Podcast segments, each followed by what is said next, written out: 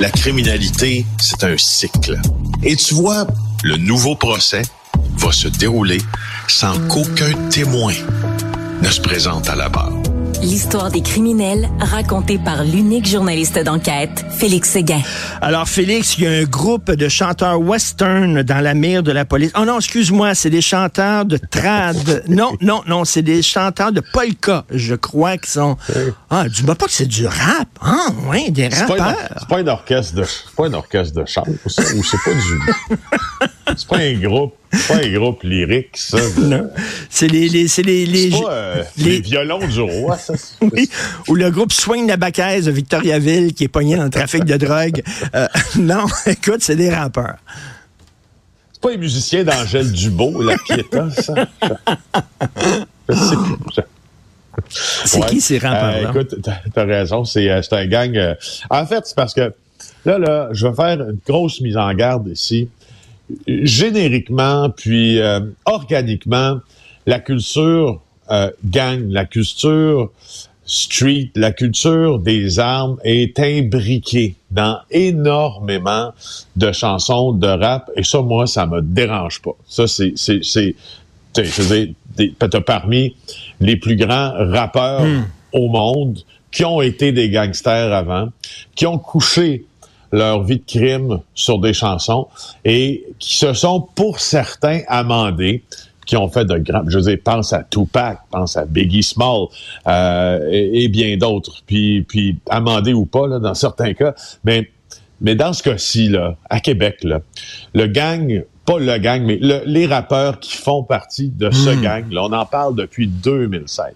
Ça fait depuis 2016 que la police sait que certains de ces rappeurs-là sont associés à des événements criminels. Dans le passé, des événements aussi euh, de, de, des souteneurs dans le milieu de la prostitution. Mais Félix, Félix, c'est-tu euh, des vrais rappeurs, c'est-à-dire avec avec qui ont qui ont présenté des spectacles, puis qui ont des fans, puis qui ont enregistré des tunes, puis que tu peux les écouter. Ben, il y en a. Là, James Célestin, là, fréquent, lui, a présenté des vrais spectacles. Puis, euh, tu sais, il y, a eu, comme on dit, là, une, base là qui l'a suivi là d'admirateurs là à travers les années. Mais, tu sais il s'est pas démarqué comme ceux qui sont partis un peu de la même branche là à Québec, comme comme Dion, comme Soldia, qui sont rendus ailleurs, puis qui ont fait une, forme de scissure avec, euh, avec ce milieu-là.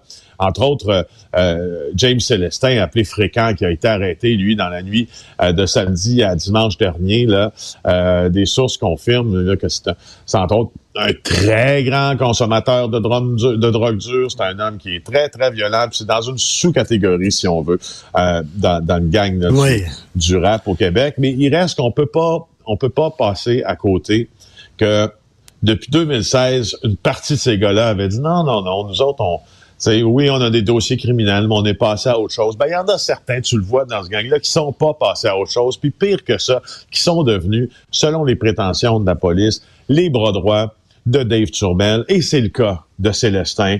Euh, c'est le cas aussi euh, de certains qui ont fondé un groupe qui s'appelle les Vikings. Assez ironiquement, les Vikings, eux autres, ils mettent un Z, là, Vikings Z, à la fin de l'appellation de leur groupe. Mais les Vikings, c'est un ancien bande, c'est une ancienne bande de moteurs alignés sur les Hells Angels. Mais dans ce groupe-là, ben trentaine de relations, trentaine de membres, euh, qui, qui, qui œuvrent surtout à Granby à Gatineau puis à Montréal, mais qui sont présents à Québec euh, aussi. Puis euh, il y a des gens là-dedans qui ont été visés dans l'opération.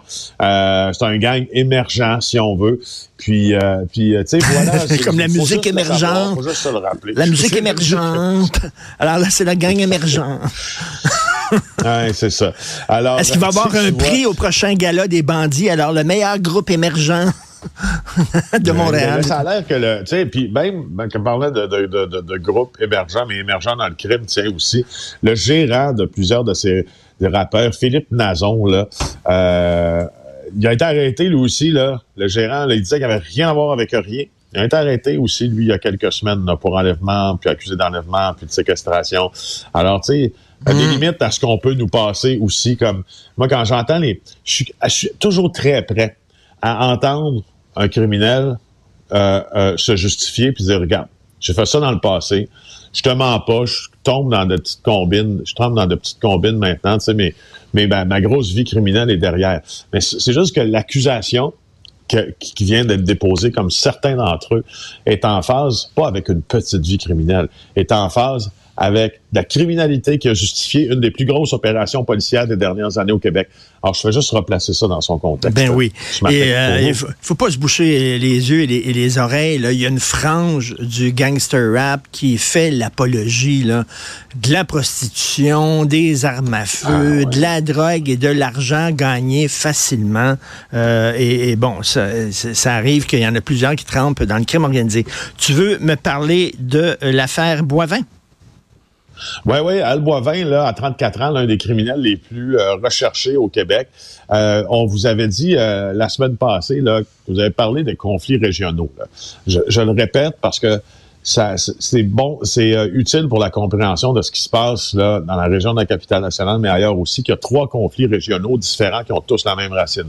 Québec avec Dave Turbel, un autre conflit sur la côte nord, aussi des indépendants qui se révoltent contre les Hells Angels avec un autre individu, puis aussi au Saguenay-Lac-Saint-Jean, alors que là, c'est Al Boivin qui était avant aligné sur les Hells Angels, qui a décidé de se révolter d'ailleurs, euh, puis de leur de, leur chercher euh, genoise. Et, et selon euh, des informations que nous avons apprises, je, le redis aujourd'hui parce que euh, mes, vis-à-vis à Radio-Canada ont publié un texte là, euh, en se fiant sur euh, leurs sources là, et, en disant que c'était un peu de primaire, mais on a jeudi passé, on, vous a dit ça. Là. Al Boivin, mhm. un des criminels les plus recherchés, était soupçonné, puis est soupçonné d'être celui qui aurait commandité l'enlèvement. Tu sais, je t'en ai parlé la semaine passée d'un gars du Saguenay qui a été enlevé au Saguenay. On l'a retrouvé à Montréal, l'orteil en moins. Oui. Ben, c'est ça. Il semble que ce soit le gang de Al Boivin qui soit derrière cette affaire-là. C'est pour te montrer que c'est pas tu sais, que c'est pas euh, euh, c'est pas un bloc monolithique là, ce conflit-là. Il y a plusieurs actions différentes dans plusieurs endroits du Québec. Écoute, il y a un de mes amis qui m'a écrit ce matin, euh, d'ailleurs, qui collabore à l'émission ici,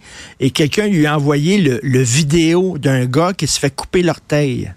Ça circule ces médias sociaux. Est-ce que tu le savais, ça?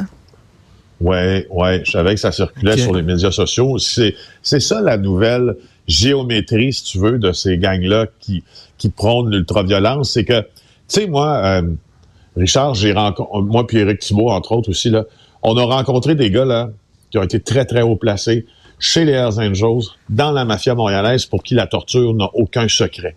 Je pense d'ailleurs à un nom qu'on ramène souvent dans cette notre conversation du matin, Richard Andrew Scopa, hmm. surnommé The Broom. Pourquoi The Broom?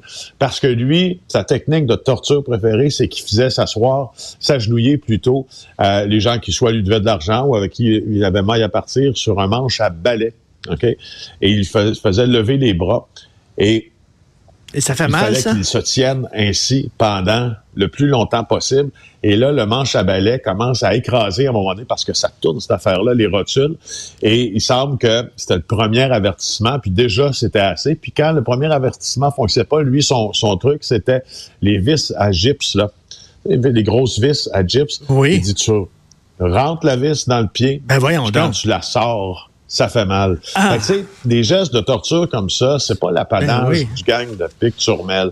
Par contre, Andrew Scopa, euh, qui d'ailleurs aussi, parenthèse, là, nous a souvent parlé là, d'un, d'un bain d'acide qui existait là, au nord de Montréal pour dissoudre le corps des, des, euh, des gens qui avaient été enlevés puis pour vrai? faire disparaître sans laisser de traces, bien sûr. Tu sais, ça existe tout ça dans le milieu du crime. Là. La torture, là, ça n'a pas été inventé aujourd'hui.